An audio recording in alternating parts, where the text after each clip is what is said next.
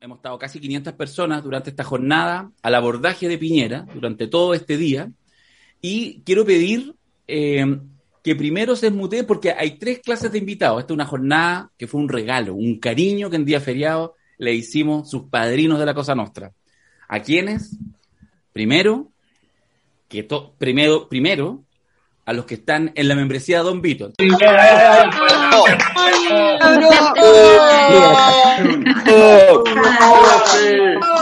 Ahí están los Don Ahí estaban los Don haciendo sonar sus joyas. ¿ah? Todos los de la membresía Don Vito haciendo sonar sus joyas. Pero ahora Nosotros también. hablamos en las reuniones de directorio sobre la membresía de Don Vito, ponemos música de Bach. Claro. Entonces es como que nos elevamos así en catedrales góticas. Sí, exactamente. Sí.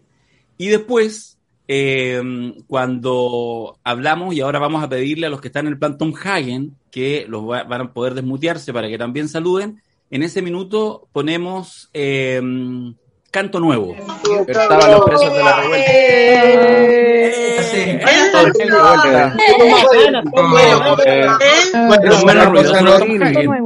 Abuelo gobernador. Queremos tazones. Ya, ahora sí, a los Michael Corleone, que están en la membresía Michael Corleone, se pueden desmutear para saludar y para verse. ¡Eh! ¡Eh! Los Corleones. ¡De Valdivia! ¡Saludos! ¡De Calama! Ya, ahora sí, eh, en vista que hemos saludado todos, lo decimos más allá de, cualquier de, cualquier intento de festinar, que nos alegra, nos contenta, nos pasa desde que iniciamos esta modalidad, desde que empezamos con los seminarios, primeros presenciales, después en Zoom, poder encontrarnos, poder vernos los ojos, poder reírnos, poder compartir y poder hablar de cosas serias en este formato. Vamos a ir a echarle un vistacito a este Piñera en este día especial, 21 de mayo, al abordaje Piñera. Ya, Alberto Mirko, y, yo meteré la cuchara también, em, los quiero invitar a, dos audios. El primer audio es archiconocido, lo conocen, pero, pero ubiqué dos audios juntos. Primero dura un minuto, el segundo dos minutos. Ambos son de mujeres.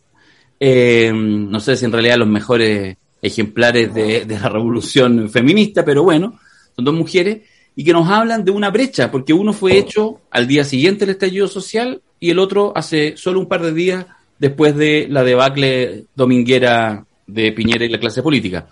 Los invito a escucharlo y después sencillamente a comentarlo en este intento que vamos a seguir haciendo, que lo hemos hecho ya repetidas veces, de poder ir mirando tanto el personaje como lo que significa en la gran obra general de este proceso de refundación eh, en Chile.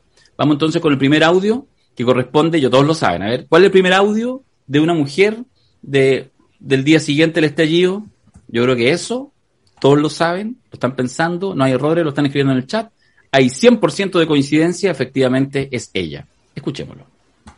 Amiga, yo creo que lo más importante es tratar de nosotros mantener la cabeza fría, no seguir calentándonos porque lo que viene es muy, muy, muy grave. Adelantaron el toque queda porque se supo que la, la estrategia es romper toda la cadena de abastecimiento de alimentos incluso algunas zonas del agua, las farmacias intentaron quemar un hospital e intentaron tomarse el aeropuerto. estamos absolutamente sobrepasados, es como una invasión extranjera, alienígena, no sé cómo se dice, y no tenemos las herramientas para combatirla. Por favor, mantengamos nosotros la calma, llamemos a la gente buena voluntad, aprovechen de racionar, de ration, ¿cómo se dice? racionar la comida, eh, no, mm, y vamos a tener que disminuir nuestros privilegios y compartir con los demás. Qué bello. Voy inmediatamente, ha pasado casi 20 meses y eh, alguien también del mismo sector político entrega otro audio en su, en su podcast. Patricia Maldonado, la hermana de Carlos. Quiero felicitar al presidente de la República, don Sebastián Piñera Echeñique, por haberle entregado en bandeja este país al comunismo. Lo felicito, porque yo creo que aunque usted se hubiera propuesto hacerlo, no lo habría hecho tan bien. porque realmente usted es el único culpable de que hoy día estemos en las manos de la izquierda. No hay otro. Lo que usted no quiere entender, señor presidente, con todo el respeto que usted se merece, es que usted va a ser juzgado igual. Usted no va a salir limpio de esta guerra. Va a salir más sucio que cualquier presidente de la historia. Usted va a ser juzgado en la historia de este país como uno de los presidentes más traidores, más desleales, más cobardes. Todo lo que estamos viviendo hoy día respecto a la violencia, a la falta de respeto, a, la, a lo que existe hoy día en las calles con la delincuencia, usted, usted es el único culpable. Que hoy día la izquierda se tome los municipios, se tome usted se lo entregó así, se bajó los pantalones, señor presidente, antes que se lo pidieran. Usted ya tenía los pantalones abajo y estaba con el potito peladito, peladito, peladito. Usted ha sido uno de los presidentes que realmente me ha provocado mayor vergüenza. De verdad, te lo digo de verdad. Usted es un presidente de la República que da vergüenza. ¿Cómo usted permitió que este país se fuera a la cresta? ¿Cómo usted permitió que pudieran destruir un país que daba ejemplo en Latinoamérica? Nadie discute que no teníamos problemas. Pero usted, tomen, ahí está el país, se lo entrego. Bueno. Macari, bueno. parto, parto con Macari. Qué bueno. Notable la Pati Maldonado, notable. Notable, notable. Porque, bueno, no hay hechos, solo interpretaciones. Y esas interpretaciones reflejan estados emocionales. Y el estado emocional del mundo social de la derecha, eh, la cultura de la derecha, ese es un estado de derrota total.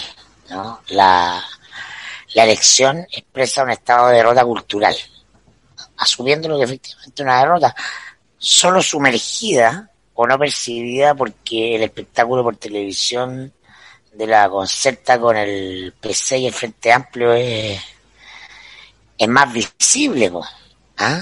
de gente pública, pero eh, como decía Marx, un fantasma recorre Vitacura. ¿Eh? Es cierto, yo lo he, lo he palpado. Y ahora, la pregunta es, ¿y ahora qué? Confirma y ascende a la elección a Piñera en un estado de completa soledad, pero sobre todo, yo van a decir, puta que es porfiado Mirko. Pero es evidente que esta elección fue un plebiscito sobre Piñera. ¿No? Lo que hace que la gente de la izquierda se movilice con ganas, se organice, es lo insoportable que resulta Piñera, en el fondo sacar a Piñera. ¿no? Vamos a votar, vamos a votar porque te vamos a borrar. Y la gente que tradicionalmente votaba a derecha, ¿ah? o sectores que, que, no es el sector oriente, sino que el, resto de la gente está inclinada a votar por este mundo, no fue a votar, po. No fue a votar porque está indignado con el gobierno también, por la reacción a la pandemia, por, todo, gente de, pequeños empresarios, profesionales. Entonces tiene desfondado, pero el miedo que va a estar exacerbado porque la Jaue va, Daniel Jaue va ese mundo una película de terror. El miedo que, que provoca en ese mundo, y ese mundo con miedo no es hueón, ¿ah? eh, es activo, es decidido. El miedo que provoca ese mundo Jaue y lo que es evidente, ¿no? Que Piñera polariza el país, lo radicaliza, y que eh, su presencia eh, conduce a un escenario polarizado y que le quita posibilidades a los candidatos del sector, van a transformar la conversación en el mundo fáctico de la derecha, que es el único eh, importante, eh, en un tema, yo creo, en las próximas semanas. Es un tema. O sea, alternativa A, no hay nada que hacer, nos entregamos, le entregamos el país a Jao. No es que, yo no creo que Jao tenga la elección ganada, pero para ese mundo sí, porque eso es lo que interpretan, eso es lo que ven. Es un miedo que se aparece. ¿Ah? Eh, se quedan con la foto de, Santiago si uno ve los números, el PC y el Frente Amplio nos sacan mucha más votación que la última elección. Es un, es un éxito relativo dentro de un sistema con poca energía. es poca la gente que va a votar. Estoy hablando de alcaldes, gobernadores y, y, y concejales porque la constituyente tiene el otro fenómeno de lo nuevo contra lo viejo. Partidos versus independientes, ese otro, otro clivaje. Pero ese mundo, ¿no? Ya tiene claro que Piñera es el problema de ellos. Y vamos a ver qué hace. Mm. Oye, Alberto, antes que, que vayáis tú, solo para um, complementar en esa dimensión, la dimensión del miedo. Me acuerdo que en, creo que fue el primer, creo que fue el primer seminario que hicimos eh, ya eh, en pandemia, Zoom, la primera vez que nos animamos, eh, cuando veíamos el tema de, cuando estábamos más cerca del estallido social, y por lo tanto lo analizábamos y mirábamos, digamos, como el fenómeno. Eh, me acuerdo que, que, que construí un, un punteo y que, que, yo creo que hay que volver a darle vuelta, que tiene que ver con lo que pasó. Mira, si, podemos quedarnos, yo me quedo por fecha entre lo que pasó entre el 18 de octubre, o, incluso la, semana previa, pensando en los saltos del torniquete, desde el 17 de octubre, si tú quieres, hasta el, me parece que lo clavo en esa fecha, y me puedo equivocar seguramente, 25 de noviembre, que me parece que es el día que sale el tema de las tesis, ¿ya? que es un rango de cinco o seis semanas, donde el, que yo me obsesionaba, y se lo comentaba mucho en esos minutos a Mirko, Alberto, y algo seguramente debe estar registrado incluso en los podcasts, que yo estaba obsesionado porque entré como una fantasía, no sé, paranoica, respecto a que el estallido social y la ciudadanía era, eh, había como una inteligencia, ¿ya? Una inteligencia y había una serie como de movimientos tácticos que de repente cada tres o cuatro días se actualizaban incluso posicionalmente, desde tomarse la Plaza Italia en ese minuto, después desplazarse hacia el centro, de repente hubo unos días que era todos al Costanera, y, y, había como la obsesión de que se iban a tomar el Costanera, de repente entre los ciclistas a la casa de Piñera y los ciclistas a la casa de Piñera, hubo una serie de elementos que si uno lo mirara jugando un poco, yo no soy un conocedor para nada, digamos, pero como tratando de, de jugar a la estrategia militar, uno veía que había un movimiento a veces físico, específico con gente, y a veces simbólico. Había una construcción muy poderosa porque en fondo eh, tenía un poder muy impugnador de la élite, lo cual generó, además, y eso es lo que quiero entroncar con lo que decía Mirko, con, con me parece, la, una imagen que de repente pasó después de un par de semanas y uno ya se le olvida y no le presta atención, pero que yo lo agarro porque me parece muy extraordinario y solo pensable al pre-73, que es la imagen de los chalecos amarillos. ¿Ah? eh, que además agarra un símbolo construido meses antes en Francia, eh, que más tenía una lógica completamente distinta, lo da vuelta y el chaleco amarillo, como en el fondo, como guardias urbanas de gente impidiendo que eh, vengan la, las oleadas, eh, las oleadas de pobladores a tomarse lo suyo. Y fue increíble. Me imagino que muchos eh, quienes viven en barrios un poquito más acomodados y algunos que tienen la mala idea como yo de estar conectados en algunos chats de vecinos, había, eh, durante esos días cursaron esa idea de, sí, no, en este minuto vienen, y había llamado. Yo vivo acá en Peñalolén, a cuatro cuadras de Lo Hermida, que en realidad esta frontera natural del, del, canal San Carlos es muy, es muy notable, es muy patética, porque es otro Peñalolén del San Carlos para arriba y otro Peñalolén del San Carlos para abajo, así brutal en 200 metros lineales, y los vecinos de acá, es increíble que, que pensar en otros barrios, en Las Condes, en Providencia. Lo que quiero decir es ese miedo como atávico, que además está como, está casi como en la imagen de los malones de hace 200 años, digamos, más de 300 años. Entonces, bueno, el, yo creo que eso fue muy poderoso, de hecho eso, eso, eso, yo creo que eso fue, fue muy clave en el desmoronamiento, en la pérdida del sentido de seguridad. Por supuesto, algunos en sus mansiones sí, pero igual recorría, ahí parafraseando a Mirko y a Marx, efectivamente un fantasma recorrió Vitacura, pero sin ninguna duda. Eh, y eso pareciera ser que ya en la constatación de que efectivamente ya no los pararon en Múnich, a estos desalmados, imagínate, las Pikachu, los Pelado Bade, las Calila, las Mojojos, todos llegando a la convención constituyente, ya es la distopía completa de la cual nos habla eh, muy bien eh, Patti Maldonado, Alberto. Sí, yo creo que hay dos cosas que quiero resaltar de lo que surge ahí. Primero, eh, yo soy muy malo para repetir eh, las cosas que, decimos y creo que nosotros como, como proyecto somos bien malos para hacerlo en general.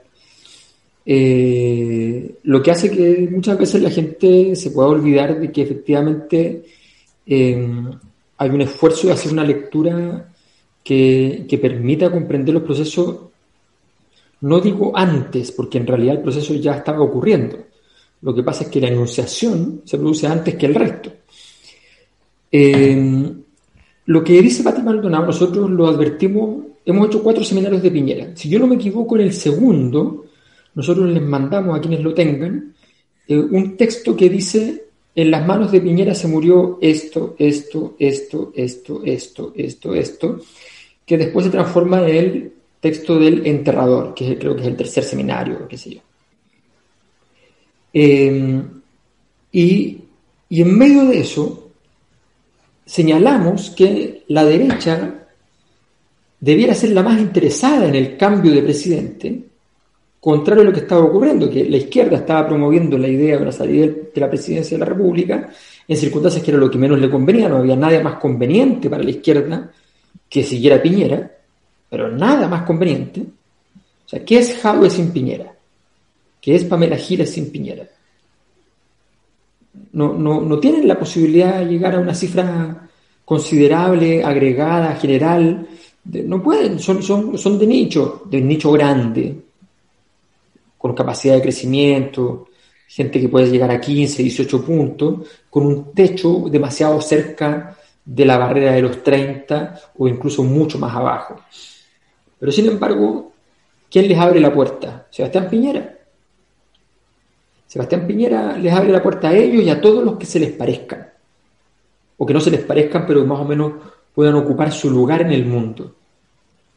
Bueno, eso es lo que más le convenía a la, a la derecha, entonces era buscar una salida donde, con una solución lo más conservadora posible, por supuesto, con mucho respeto por la institución presidencial, buscar un mecanismo formal o informal en el cual dejara de ser el presidente de la República y la figura presidencial que arrastraba todo a su, a su, a su paso. Pero la derecha tiene que esperar, tiene que esperar a que la debacle sea total para ir a culpar a Piñera. Me escribió una persona de derecha, una persona muy inteligente, lo respeto mucho intelectualmente, en estos días me dice, ¿qué piensas de lo que pasó? Y le hago todo un análisis sofisticado sobre el proceso social y qué sé yo. Y me manda un audio muy completo, muy bueno, muy beligerante, diciendo toda la culpa la tiene Piñera. Toda la culpa, toda la culpa, toda la culpa. Repitiendo con muchos datos internos más porque manejan la interna del gobierno y por tanto, mire lo que hizo aquí, mira lo que hizo acá. ¿Cómo? Mira lo que me decía.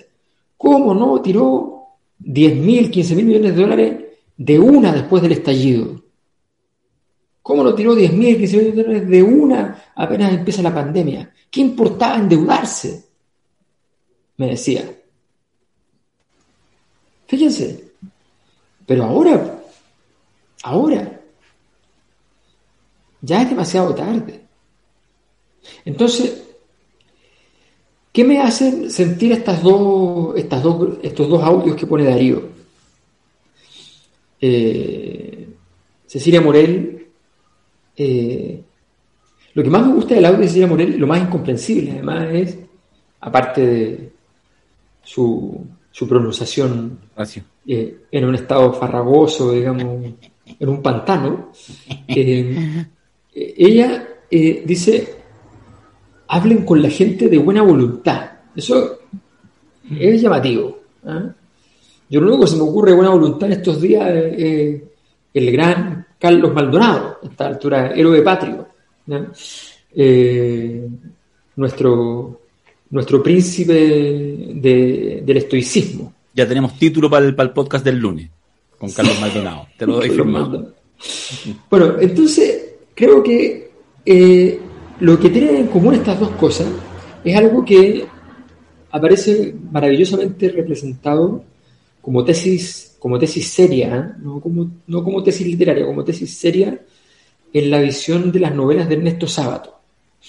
Ernesto Sábato siempre en sus novelas, que son muy pocas, son tres novelas nomás, pone un personaje que dice toda la verdad, pero toda la verdad no de los hechos, que es una cosa muy menor, es toda la verdad de la relación con el destino, la relación con los dioses, toda la verdad, toda la verdad de, la gran tragedia humana está representado en ciertas personas que dicen la verdad. Y quienes la escuchan no pueden entenderla porque quienes la dicen están en un estado que es impropio, en un estado que les hace, hace ver que lo que están diciendo no es serio.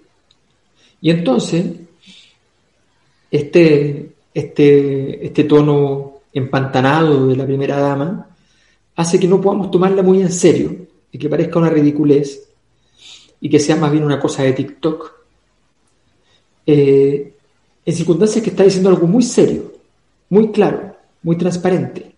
Está diciendo, sabemos lo que hay detrás, son los privilegios, es la desigualdad, eso es lo que hay que combatir y sabemos que tenemos que rendirnos ante este hecho porque es demasiado evidente.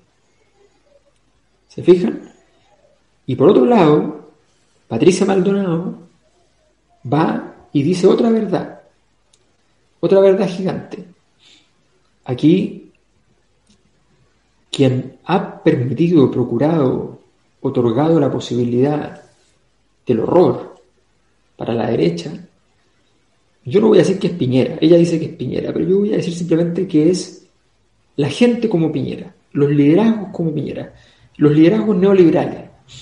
Los oligarcas no habrían pasado por esta crisis, no les habría pasado esto. Es Piñera, pero es la forma de hacer de ese grupo y destruyen la derecha, de éxito en éxito hasta la derrota final. De, de, punto del PIB por punto del PIB hasta la destrucción política total del sector. Bueno, eso es. Y ella lo dice, ella, una especie de payaso, una especie de bufón, mm. una especie, una especie de, de sujeto menor, eh, deambulando malamente como un personaje exótico en los matinales, eh, sin poder, eh, ella por ejemplo en, la, en las candidaturas presidenciales en el matinal del Mega, no la dejaban entrevistar a los candidatos. Claro. Estaba prohibido, estaba sentadita ahí, calladita, sin, sin la cámara apuntándola. No la dejaban porque no consideraban que fuera legítimo. Entonces, o sea, en un mundo que era pura payasada, ella era un payaso demasiado payaso. Bueno, pero ahí, en estas dos alocuciones, hay una verdad grande, rara, extraña, insólita, en la forma de su enunciación, pero verdad. Quiero ir ahora, los quiero invitar a, la, a esta idea del, del ciclo Gaburgua, eh, este invento de Cristóbal, ¿cierto, Mirko? De Belolio. Belolio, perfecto. El, Belolio el bueno. Belolio el bueno. Pero, pero el derrotado. Eso lo hace más bueno. Sí, pues. Si no, igual aquí hay uno. Oye, Oye solo, solo, un apunte, estoy aquí viendo y dice, es verdad esto, Carlos Maldonado de Clinic golpea la mesa y anuncia que irá a primera vuelta. Sí, pues. Sí, pues. Sí, por eso Dios se va a ganar titular del podcast del lunes. Dios mío, Dios sí. mío. ¿Cuánto no, grande, grande Carlos. A mí me cae bien Carlos. Anuncia que va a primera vuelta hasta que le ofrezca el ministerio a los radicales. Sí. Hay y... que completar. Si los, los, radicales están en el negocio de tener, ah, pónganme donde haya. Sí. Voy a primera vuelta hasta que Jaue me ofrezca justicia. ya. El bueno, por eso los, los, los, diputados radicales que han apoyado al, al gobierno es porque están mojados, pues. Oh, de... son, fáciles de pertenecer al Partido Radical, es pertenecer a esa cultura de la de la saga. ¿Qué me das? Estoy viendo acá uno de los 500 asistentes que es radical, está llorando. Lo estoy viendo, le está cayendo un lagrimón. Mirko, no seas así. Ciclo Caburgua, mira, tengo una, una serie de fotografías. Ya tengo, tengo historias para contar. Sí. Lo sé, lo sabemos, pero eso tiene otro precio. Eh, el Prezi con la Prezi. La, pregunta es especulativa, evidentemente uno hay quienes marcan y, sellan que en el fondo hay, hay un ciclo y por lo tanto hay algo más que se muere, eh, además de Piñera, etcétera. En realidad, solo voy a ofrecer un par de imágenes de esta, de esta relación, de este el yin y el yang, como quieran ponerlo, con el cualquier juego lingüístico, poético, metafórico, que pongan la relación de Piñera y, y, Bachelet y les pido a Alberto, a Mirko, que le entren por, por, donde, por donde estimen, porque efectivamente hay, mucha, hay muchas puertas de entrada. Yo solo junté algunas fotografías porque, porque bueno, porque me parece interesante esta, estas imágenes que son tan en algún minuto casi ominosas, como la de eh, compartiendo en una playa, esto antes de que cualquiera de los dos fuera presidente de la República, son, son de verdad bastante raras a esta altura del partido. Ha, pasado agua. De hecho, yo creo que efectivamente la que alguna vez lo hablamos, debe ser probablemente la Bachelet la que le debe molestar más este tipo de fotografía, que de alguna manera uno entiende que le sirven a Piñera. ¿ah? Piñera, no, es raro, ¿ah? estoy haciendo una interpretación libre, me parece que es Piñera el que podría conservar esta fotografía y decir, la hice, quizás por ser el no querido, puede ser. Ahí está tocando una canción con, con el negro, son buenas estas fotos, ¿no? Son buenas. Estamos mal, ¿eh? estamos mal. Algunos más mal que otros, digamos. De hecho, entre, entre Miguel y Bachelet igual todavía podrían juntarse a guitarrear, digamos. ¿eh? Pero Sebastián ya no. Eh, esto, la desesperación siempre. ¿eh? Bueno, lo hemos hablado también en el plano a nivel personal de cómo uno nota esta necesidad, esta angustia de, de, Pinche, de, de, de Piñera, iba a decir de Pinochet, de Piñera, eh, la, la, la carrera de reconocimiento con su hermano José, en el terreno político parece que también es la carrera de reconocimiento de mayor éxito que Bachelet, que parece que es una carrera permanentemente perdida. Bueno, ahí están. Esta la mostramos la otra vez porque lo interesante de esta fotografía, que además, este es un recorte, porque la fotografía original es esa, ¿ah? no, no, no, es exactamente la misma, pero digo, es la misma situación, el mismo momento. Y claro, cuando tú ves esa, te das cuenta claramente, también, que es eh, Bachelet el centro de atención y que tanto Piñera como Lavín para aparecer en foco tienen que estar ahí. Tienen que, es un tema posicional, digamos, más allá. De hecho, por eso esa foto es rara, porque en realidad Hirsch no, aparece. Ella es el centro total de atención, yo creo que eso siempre lo percibe Piñera. En fin, eso, eran algunas sencillamente provocaciones para, para, para ver qué opinan tanto de esta relación, del ciclo. Alberto Mirko. Bueno, yo siempre lo he dicho que el, el último presidente de Chile en el diario portaliano, Ricardo Lago, y de ahí te guste o no lo que haya hecho, pero en términos de la impronta, de comprender la naturaleza de la institución presidencial, y de ahí, claro, viene un ciclo, este ciclo doble, Bachelet Piñera, Bachelet Piñera, que el ciclo de la, lenta y radical descomposición institucional no se descompone por eso. Bachelet y Piñera llegan al, al poder porque ya está el sistema descompuesto y lo permite. Es decir, buscan los personajes, en el caso de Bachelet, los partidos, usar e instrumentalizar a un personaje carismático, sin experiencia político y en el política y en el caso de la derecha, no entregarle el sector a quien ha eh, juntado las acciones, ha comprado eh, la estrategia, eh, ha invertido para comprar la estrategia de ser candidato. Entonces, y, y con, con, posibilidades, porque se trata toda una estrategia de, de, de triunfo. Es el minuto en que los partidos pierden presencia y por lo tanto se acaba el siglo XX chileno, ah, ya de, de manera definitiva.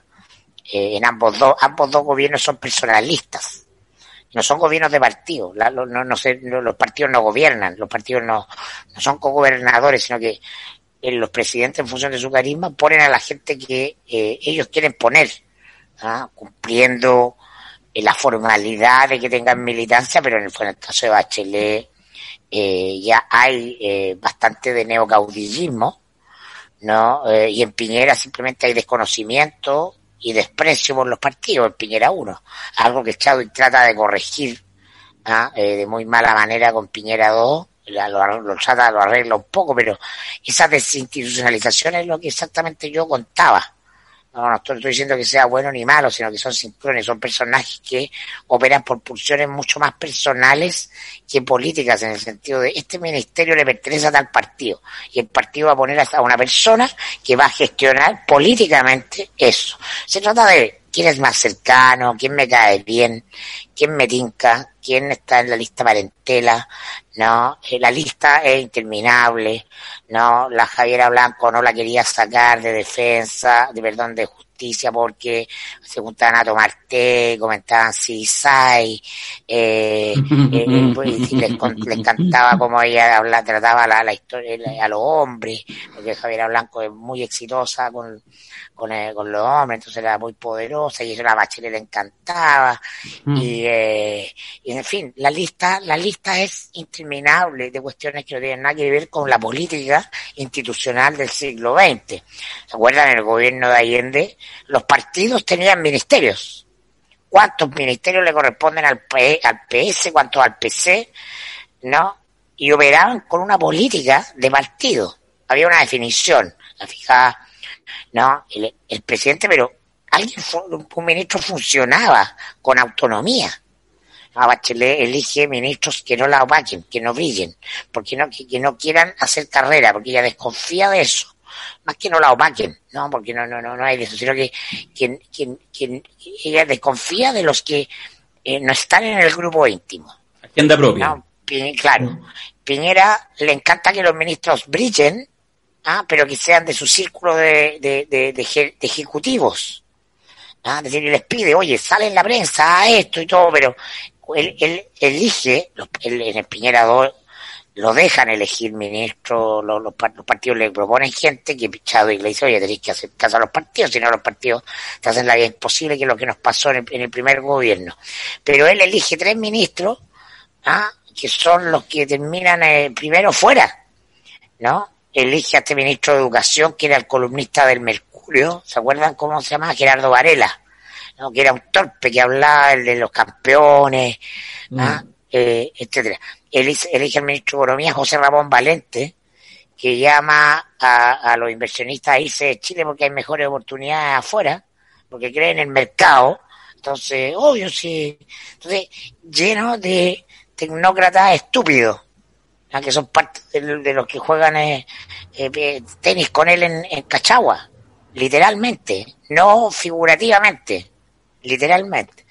Entonces, ambos dos son ya representan esa descomposición del sistema político rendido ante neocaudillo a la chilena. Alberto. Sí, yo, estaba buscando aquí porque hay una hay un, un trabajo que fui haciendo desde el año 2005 hasta el 2000, bueno, duró mucho más tiempo, pero, pero me quiero referir al tiempo que estuvo Michelle Bachelet en el fondo, en 2005 estaba Lagos todavía y, después con Bachelet, eh, que lo hice en la revista Análisis del Año de la Universidad de, Chile, aprovechando que yo en ese tiempo eh, hacía bastante investigación empírica, pero, pero básicamente investigación empírica que yo me, financiaba a partir de, pegas privadas y aprovechaba de hacer, de hacer aplicaciones de técnicas cualitativas, qué sé yo, que fueran más en la órbita de lo político para entender, eh, porque uno siempre parte de la premisa de que cualquier análisis que uno hace, incluso para una cosa muy pedestre, tiene que quedar enganchada con entender los procesos más generales, donde entonces trataba de tener una, una mirada panorámica que me permitía tener también un poco de trabajo eh, académico al respecto. Entonces, yo tengo una sección desde ese tiempo, desde el 2005, que me invita el profesor Rodrigo Baño a la, revista Análisis del Año. Em, tengo una sección que se llama Cultura, pero no es... ¿Cultura y espectáculos? Claro, no es de cultura y espectáculo, es una, una sección donde yo lo que hago es básicamente em, transitar desde la dimensión cultural a entender los grandes ejes de la política que están ocurriendo. Y lo que me aparecía en las investigaciones cualitativas era muy claro de que el fenómeno de Bachelet no era contestatario como fenómeno, no estoy hablando de ella, que también, pero, pero no estoy hablando de ella, como fenómeno no era contestatario al orden neoliberal. Más bien el proceso que se ve en, en esos años es un proceso de de bastante consolidación, de bastante consolidación a tal punto que logra exitosamente, de manera aparente, finalmente no, no resulta así, enfrentar la crisis mundial en términos simbólicos muy bien el gobierno de Bachelet. O sea, el neoliberalismo chileno no fue impugnado por la prueba empírica global que había, que fue la crisis del 2008.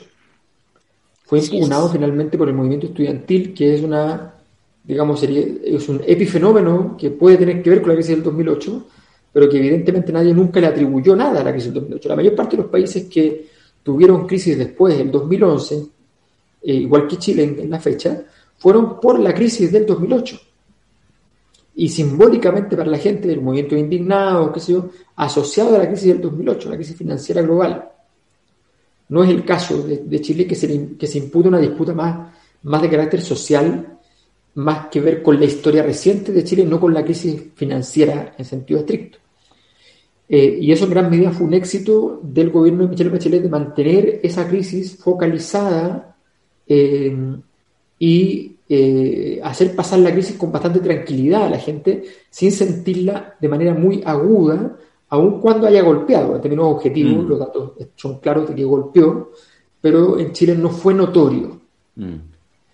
Pero lo interesante es lo siguiente. Uno de los párrafos que, trabajo en este ciclo 2005, 2006, 2007, 2008 es sobre el concepto de privatización.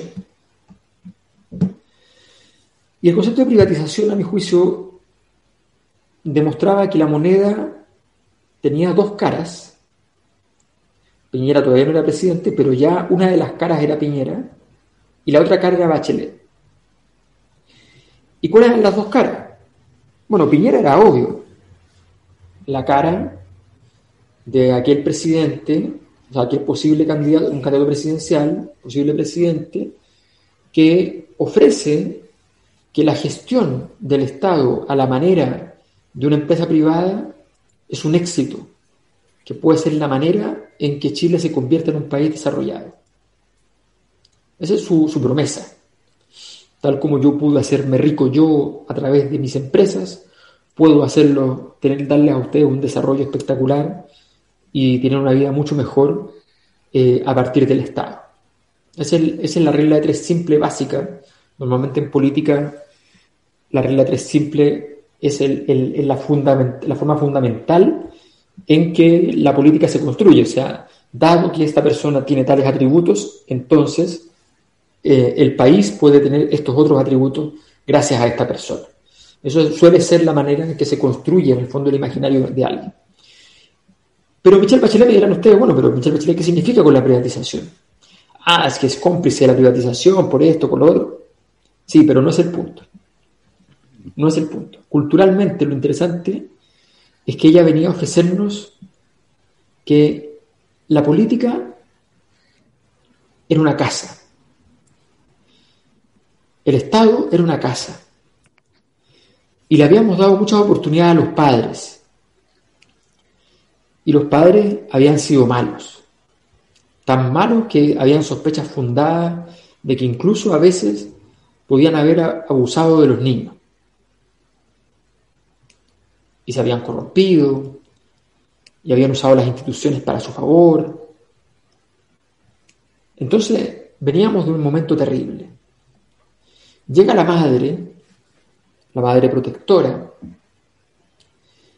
eh, nota al pie, según una investigación que hizo un alumno mío, que hizo una encuesta muy interesante, eh, aplicando un instrumento que, es extranjero, que es inventado en otras partes, eh, mostró que Chile era uno de los pocos países en el mundo en el cual la figura divina, protectora, no, no se manifiesta en una versión masculina, sino en una versión femenina.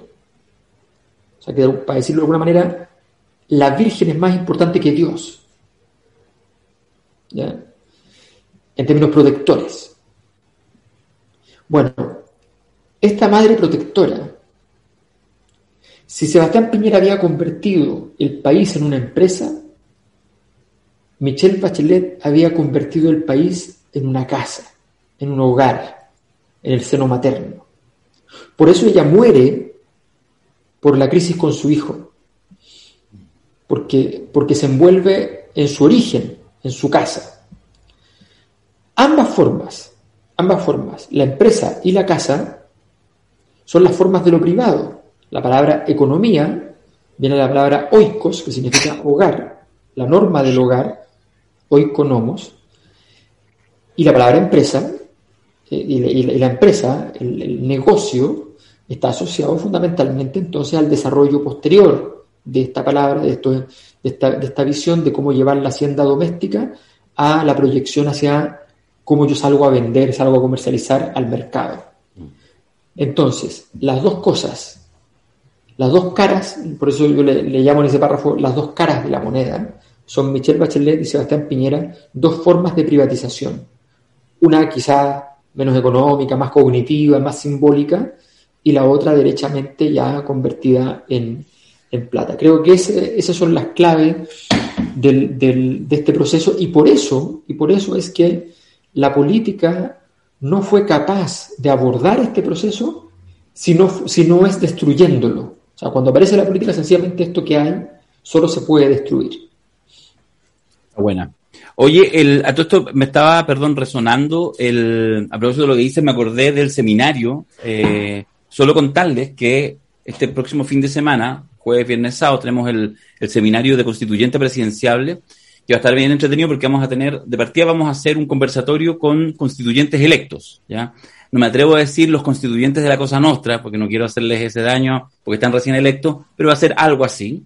Eh, y, y claro, y vamos a estar en esa conversación que nosotros pensamos cuando diseñamos el seminario, cuando pensamos que iba a estar mucho más enfocado ya rápidamente en la energía eh, presidencial, porque vamos a mirar el futuro próximo.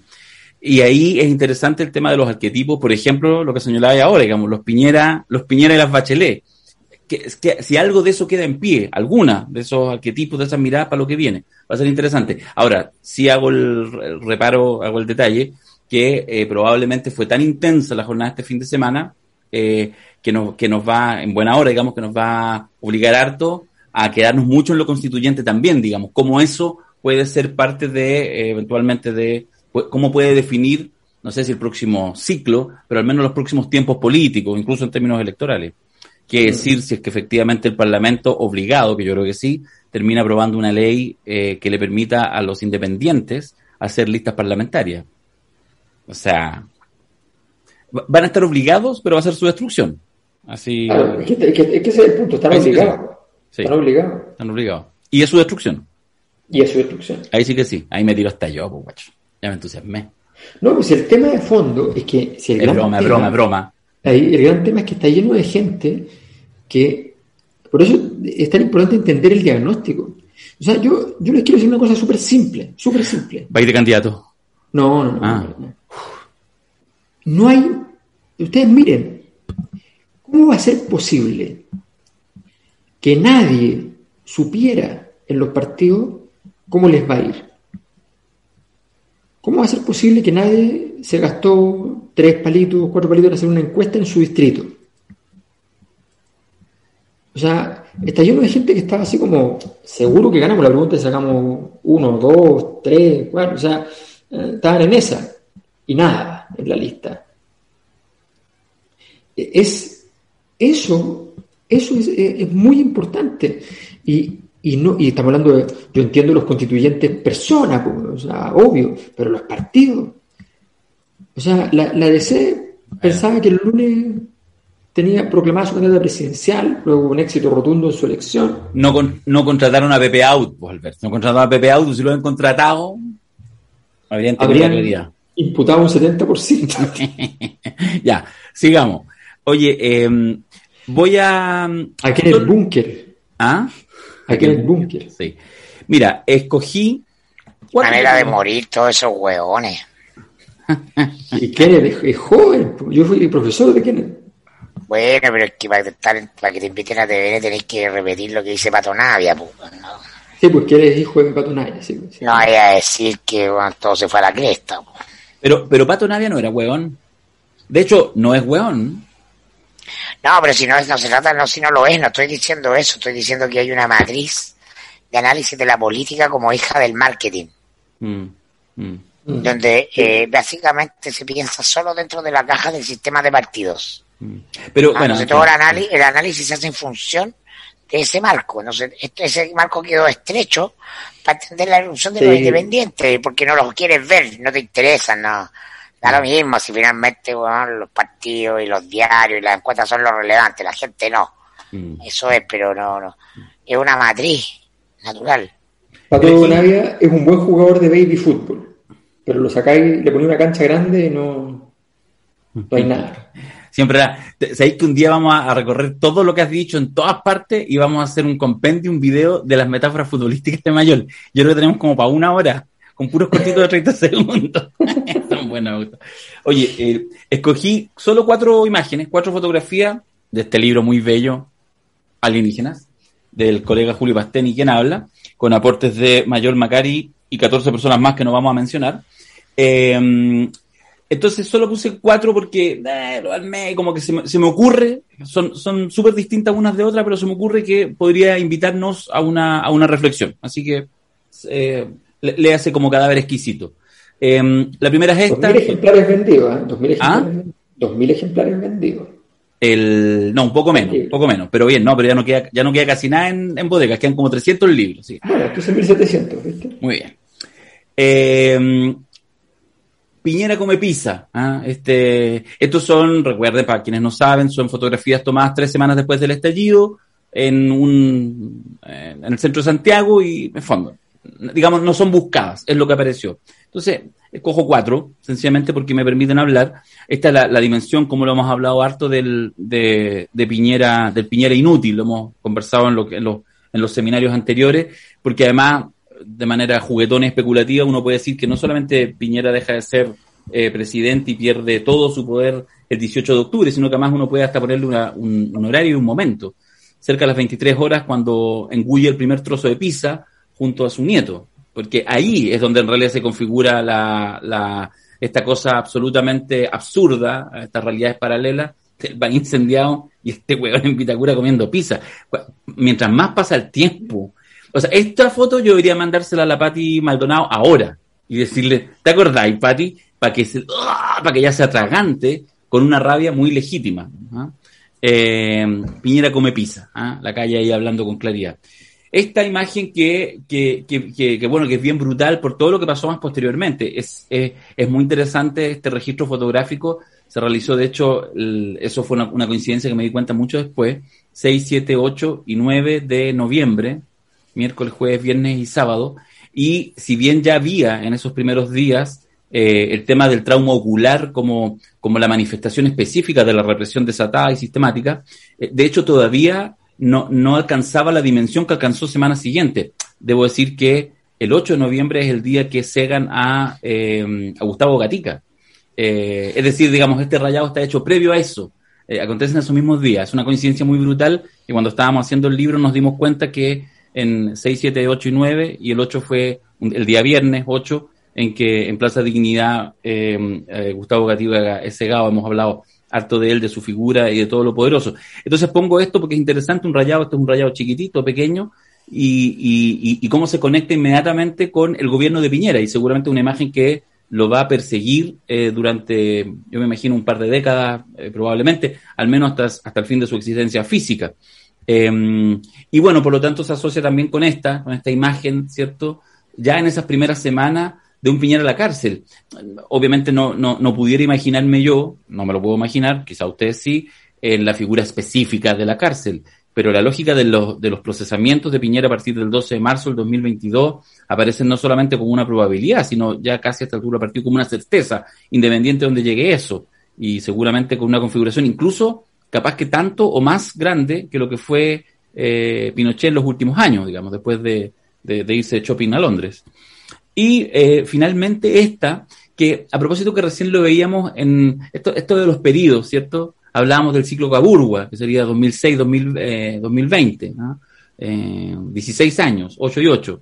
Eh, también se habla de los 30 años. Y bueno, y este, que también está súper instalado post estallido, que fue como una primera um, capacidad de, de, la calle, por ponerlo así un poco, eh, es decir, sin, sin un dueño, sin, sin, un autor conocido, esta idea que resonó bastante de que en realidad algo pasa, hay un pedido o algo pasa que emparenta el golpe de Estado de 1973 con el estallido social eh, o, o, ese, o ese periodo histórico entre el 1973 y 2019. Se, se los dejo hasta ahí, Alberto Mirko, como Piñera y estas provocaciones, digamos. Alberto. Sí, a mí me, me... Primero, creo que hoy eh, el escenario lo es todo. Yo soy un convencido de eso. O sea, yo soy un convencido de que hay, hay dos formas de entender lo que, lo que pasa en una situación social. Y las dos tienen que ser más o menos complementarias. Siempre es casi imposible hacer las dos al mismo tiempo bien, pero hay que tratar de complementar a lo mejor posible. Uno es tener claro el escenario. Eh, y lo otro es eh, comprender el campo de fuerzas. Eh, el escenario es estático, no te dice quién pesa más, ni te dice las velocidades de los procesos. Tú ves la imagen del... Tú tienes un mapa y ves la imagen de un auto que está pasando por un puente. No sabes a qué velocidad va ese y a qué velocidad va el otro. Entonces, eso es muy importante. Normalmente los cientistas sociales hacemos mucho los escenarios y hacemos muy poco el, el, desarrollo de la energía, porque es muy difícil medirla. No manejamos sismógrafos, no tenemos... Y por tanto, ahí las conversaciones de los sociólogos, los antropólogos se van al carajo. O sea, está, estamos todos de acuerdo en el escenario y de repente llegan y dicen, ya, pero ¿Piñera se cae o no se cae? No, ¿cómo se va a caer? No, seguro que se cae, dice el otro. Y, estamos a, a distancias siderales. Bueno, ¿por qué digo esto? Porque yo creo que eh, hoy día ya me parece bastante claro que la posibilidad de que Sebastián Piñera entre de manera grave, compleja, difícil, en un juicio por derechos humanos, en Chile o en el extranjero, o ambas cosas, es una posibilidad cierta. Que la posibilidad de que él... Eh, yo dije hace un tiempo en uno de los podcasts que hicimos que probablemente la pregunta que hizo Darío en ese momento es cómo va a estar Piñera en tres años más o algo así. Sí. Y yo dije que él iba a tener mil millones de dólares menos porque su derrota política le iba a costar mucha plata.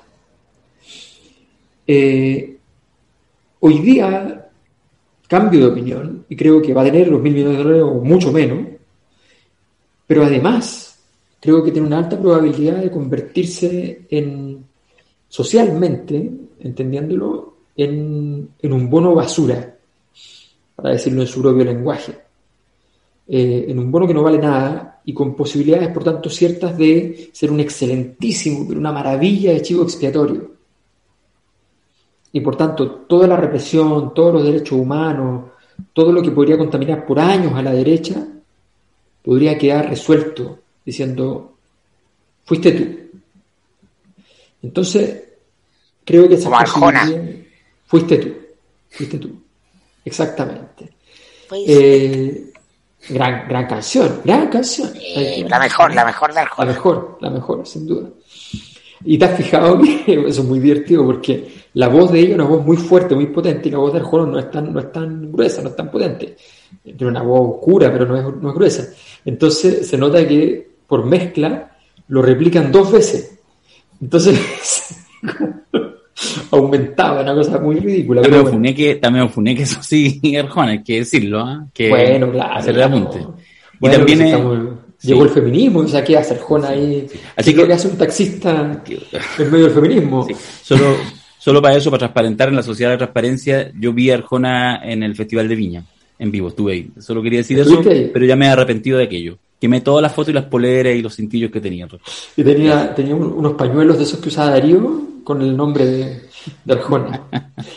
y, en favor del aborto al mismo tiempo. Bueno, entonces, simplemente digo, creo que efectivamente eh, esa posibilidad hoy día no es algo, no es algo que esté fuera de la realidad. Eh, y me parece que, eh, que este ciclo, y termino con esto, este ciclo si tiene que encontrar una fecha, en realidad todavía está en juego esa fecha.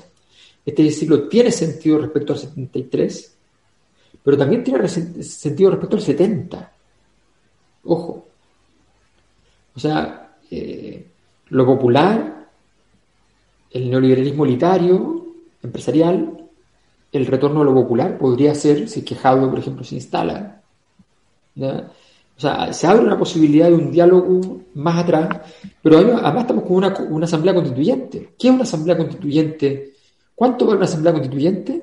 Son más de 200 años, porque nunca ha habido una asamblea constituyente. Entonces, eh, nosotros hicimos ese ejercicio alguna vez en un seminario, cuando decíamos, eh, no son 30 pesos, son 30 años, eh, para otras cosas no son 30 pesos, son 200 años la constitución, para otras cosas con el tema de los pueblos originarios no son 30 pesos, son 500 años, y así íbamos recorriendo la, la historia de distintas maneras. Entonces yo creo que efectivamente ahí hay un, eh, ahí hay un juego que nos, que nos permiten esas imágenes muy, muy potentes. Mirko, ¿algún apunte? No, yo creo que efectivamente es muy coherente el, tema del estallido 73-2019, pero para la microfísica, para la medida actual, eh, el estallido es como justamente la primera erupción del volcán, el primer gran movimiento sísmico, eh, pero no estaríamos en este estado eh, con la derecha eh, sin poder conseguir eh, su histórico poder de veto si no fuera por la pandemia. Si finalmente la pandemia nos salvó a Piñera, ¿ah? es, es la exigencia masiva y urgente de herramientas de ayuda que contrarían ¿ah? al modelo neoliberal y a la lógica macroeconómica las que terminan abriendo los 10% y los 10% son el terremoto dentro del sistema político. ¿no? La derecha, particularmente a propósito de Piñera culpable de todo, eh, apunta a la estupidez de eh, Piñera de oponerse después de que está prorrogado un mes el, proceso electoral, justamente en ese interés oponerse al tercer retiro. ¿no? Eso es lo que, porque el electorado es de fotos cortas y de, y de, y de momento. Entonces, la derecha llega a la elección con un, momento un momento de máxima irritación del país frente a Piñera. Son dos semanas después del 9%. Entonces, eh, el 10% además, el que termina de separar a la derecha. Eh, y si ya estaban divididos entre la prueba y el rechazo, esto hace una diferencia radical y todos ustedes la pueden ver entre la derecha neoliberal eh, que dice defender los principios de siempre de la derecha, y la emergente y más cada vez más creciente derecha social. De hecho, Lavín elige eh, a, Rodolfo Carter como su jefe de campaña y lo primero, lo primero que dice Carter es que Piñera se calle. O sea, manda el, el, jefe de campaña, el candidato a la derecha, manda a callar al presidente. Antes de, Entonces, ser, antes de ser jefe de campaña, un día antes la pandemia, lo elige por eso, lo elige por eso, porque necesita un vocero que salga a pegarle al gobierno a decir, ¿sabe qué? Podemos incluso ser antipiñeristas. ¿Ah? En este sentido y tal y tal. Y está muy bien. Entonces, esto no hubiera sido posible sin la pandemia, el 2020 es clave. ¿ah? Aunque queda, la, la, sensación de que eh, eh, la pandemia llega a salvar a Piñera de un estallido 2.0, la pandemia acelera la descomposición de la otra gran institución eh, del modelo. Una es la Constitución y la otra son las FP. Y entonces era, a la, a la luz de la historia era muy necesario. Era muy necesario, sí. El, el estallido no era suficiente. Tengo el... Perdón, me distraje porque alguien me mandó una cosa que me pareció ominosa. Eh, tengo la última provocación, ya vamos a ir cerrando, dijimos que cerramos a las 8, nos vamos a pasar 10 minutos. La última provocación la voy a mostrar de, de inmediato. Eh, solo mostrar la app para todos quienes nos están viendo. Mira qué bonito. Todos quienes están aquí dentro del Zoom en esta salón virtual, todos están en la aplicación, todos son usuarios premium de la aplicación, por lo tanto pueden ver esa zona erógena que es el uno al día, donde Macari, Mayol y Quiroga tratan cada día de grabar alguna cosita que capture su atención, sus corazones, o sus mentes, o las dos incluso. Eh, a veces lo logramos, a veces no. Pero bueno, a ver, eh, solo mostrar ahí. Igual, igual ¿sabéis qué cabrón? Yo encuentro que nos la hemos jugado. Yo tenía menos expectativa, de, pero, pero los veo con interés, los veo con interés. Eh, el último, el florecer del nuevo paradigma, Macari. Todo bueno ese, Macari. O ya se te olvidó lo que dijiste. No, no se me olvidó. Ah, ya, muy bien. Está cansado, Mirko. Ahí está Alberto, la cuadratura del círculo. Bueno, en fin, hay harto. Así que solo mostrarles ahí la, la cosa nuestra, que es lo que nos tiene en este lugar. Es lo único que quería comentar. Y ahora sí, termino. Eh, oye, así que hagan difusión para que la gente lo descargue, si es gratuito, ¿verdad? que no se les olvide aquello. Ya, y terminamos, mira, la verdad que esto está de más. Yo lo reconozco, sí, quiero, quiero ser sincero. Pero dije, si vamos a hablar de Viñera hoy día, si vamos a cerrar este, esta jornada con al abordaje Viñera, se me cambió la escena, ahí sé. Eh, me pareció importante, me pareció bueno, no me pareció importante terminar con algo que tiene un poquito un tono más humorístico, no por ello, no opinable, pero digo, se han bancado imágenes de Piñera, diagnóstico aquí, cerca de 500 personas metidas en el Zoom, ustedes que lo están viendo en diferido, me parecía justo que pudiéramos eh, mostrar un poco algunas de estas imágenes que eh, nos hablan de, esta, de este sentido de levedad del personaje. Las voy a pasar rápido, solamente para que, mm, para que podamos hacer quizás un cierre en este ya fin de responso, eh, sin coronas fúnebres ni nada, digamos. ¿ah? Así como la muerte del guatón Romo. ¿ah? Eso podría ser así como la... Así va a ser la muerte política de Piñera, como la del guatón Romo. ¿Te acordás, o no? Es bueno. O nadie. Nadie. No llegó nadie. Eh, bueno, ahí está. Bueno, en fin, esto lo hemos hablado tantas veces, esta cosa de la torpeza, además sobre todo en la relación como incómoda con el entorno, con las mujeres, eh, esta cosa torpe con, con Carla Rubilar, que lo va a tener que sacar más encima del gabinete ahora en un par de días más, pobrecita Carla, y se va a llevar postales como estas para la casa. Son realmente eh, impresentables. Esta es la lógica siempre, esto la gente se ríe cada vez que uno lo pone, pero es verdad. Esto, ¿ah? Ya que está bien, sí, porque, ojo, ¿ah? yo, yo quiero ser justo en eso. Eh, yo, de hecho, te- estoy lleno de tics, no, no podría, co- de alguna manera, es como mi compadre Piñera en eso, digamos, somos, somos de ese mundo, de los que tenemos algún tipo de tics. Él tiene más y no es ni un pecado. El tema es que además festina con eso. O sea, por ejemplo, aquí es la tontera. Entonces, como que quiere hacer como el musculoso y resulta que el, muscu- el musculoso, y lo único que es como un tic. Es como que estuviera con un tic. Esta foto lo hizo y dijo, voy a ser más musculoso que estos campeones panamericanos. Y lo que hace es un meme. Permanentemente un meme, un meme. Eh, de hecho, eso. Ahí está, ¿viste? Si, es tonteando, si, si es como la tontera permanente. Eh, bueno, ahí está en la misa, esto siempre como incómodo, siempre haciendo tonteras, siempre avergonzando a su señora. Mira, mira, no, no, el ruido. Ahí hizo un ruido espantoso. Y la gente mira, la gente mira. No, si es terrible. Veámoslo de nuevo, sí, director, veámoslo de nuevo, mira. La empresa se llama Santa Cecilia. Oh, ¿Qué mira cómo empresa se llama Santa Cecilia? es, es la misma cara del papelito de los 33. Sí. Sebastián Pero por algo la empresa se llama Santa Cecilia. Sí. Esa frase que decía mi nona, trágame tierra. Trágame tierra, la misma. Bueno, estas estas estupideces que van por todo lo alto, ¿cierto? Estupideces ahí en el, en el primer mundo, bueno, en fin. Eh, esta que de alguna manera es más patética, ¿eh? o sea, siempre le gusta sentirse, avergonzarse frente, so- sobre todo frente a los dignatarios extranjeros. Le gusta la piñera y cosas fuera de la frontera. Eh, haciendo pasar vergüenza, lo que había íbamos, el tema del papelito, ah, sacándolo ya cansado, en fin. Esta, esta, eh, esta es nata. Además, Xi Jinping. Sí, sí, para ofrecerle médicos. Ay, coche madre, qué terrible. Como alguien no le dijo, oye, el virus viene para Latinoamérica, weón, se vamos a estar para el hoyo. Porque ya, si tampoco hay que ser. ¿ah? O sea, me imagino que el equipo del presidente se informará más allá de Facebook, po, weón, ¿ah? Bueno, en fin. Ah, llamando a Xi Jinping, ay, Xi Jinping, atento. Eh, este el- en Alemania, el sabido, ¿cierto? Con frases nazi, colocándolas en el, en el libro, en el libro de salud en Alemania. En fin, este Piñera leve, este es uno de los mejores, Ah. dándole una roca a la mina San José, a la, A la reina viuda, Isabel. ahora la viuda, a la reina Isabel, que además, tal como, como hemos dicho, hemos comentado, porque claro, es una roca de la mina San José, voy a decirlo, es una piedra de la mina San José, o Una dicho de otra piedra del manera, desierto chileno cualquiera. es una piedra cerca de Chañaral. ¿Ah? Eso, eso es. Entonces, de hecho, después la viejita lo miraba y decía, "Ah, pero ¿Qué- tendrá qué tendrá una esta weá, una inscripción, algo. No. ¿A quién le tiro esta weá? Dijo la reina.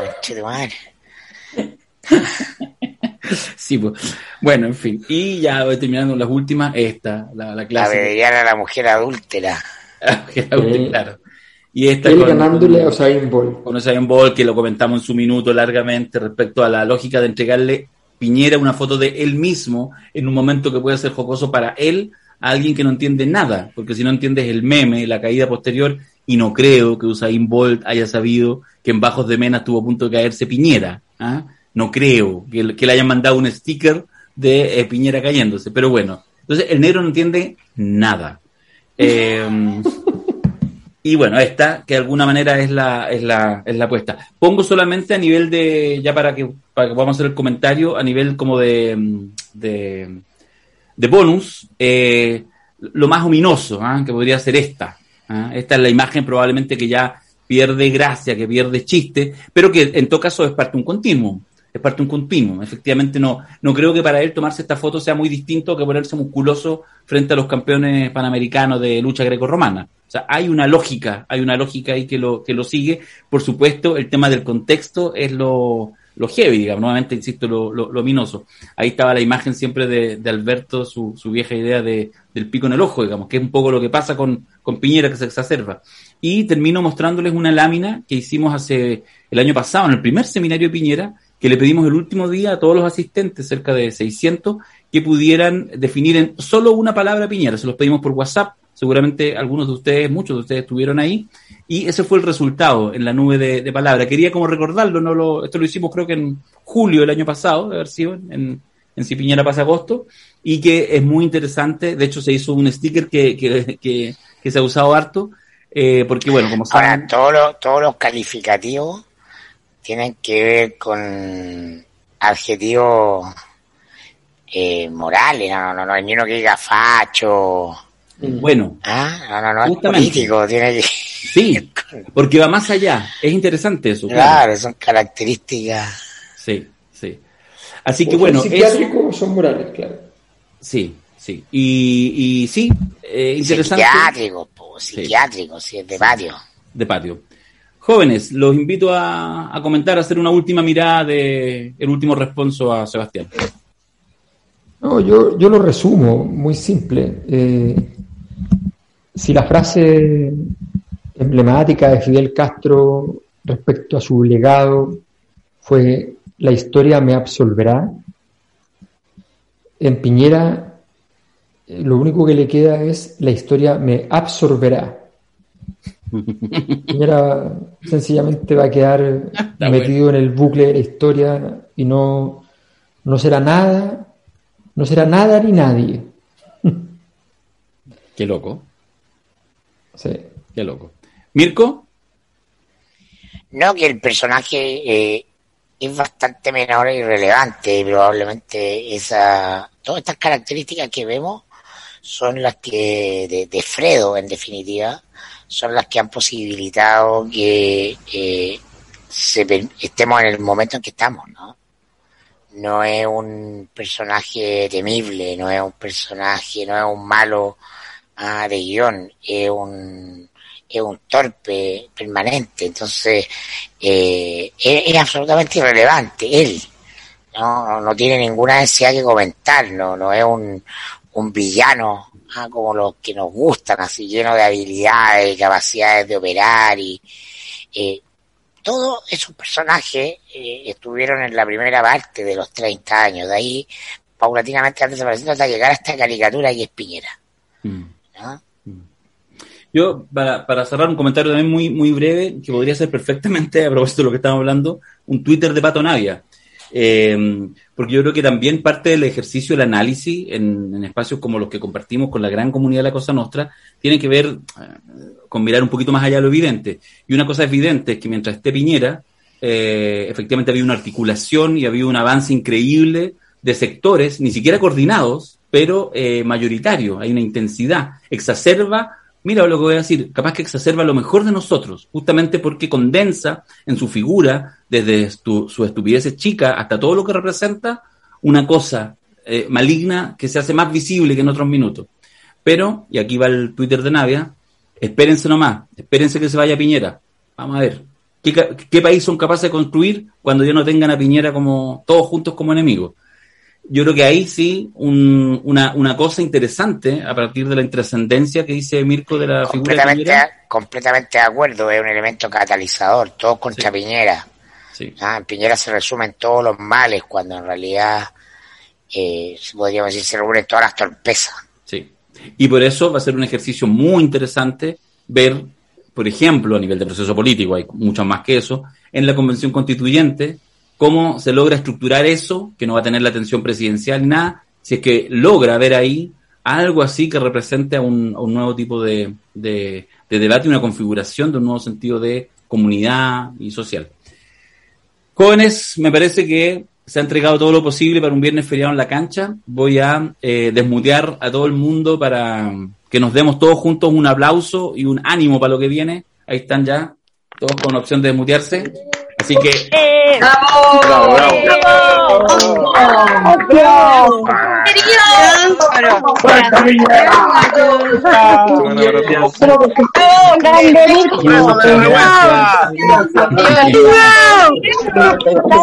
muchas gracias.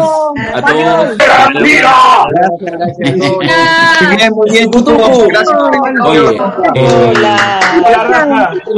Gracias por existir.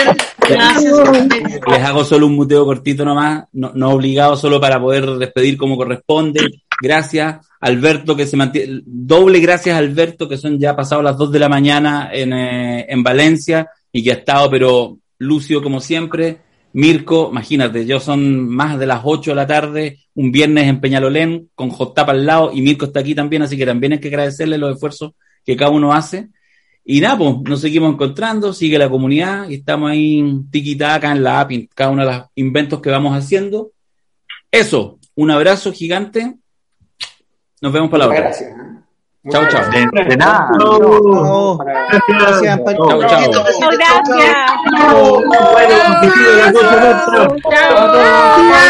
Órale, guataje. Claudia Filosofía. Gracias. Carolina y su hijo. Gracias, Reto. Gracias, Reto.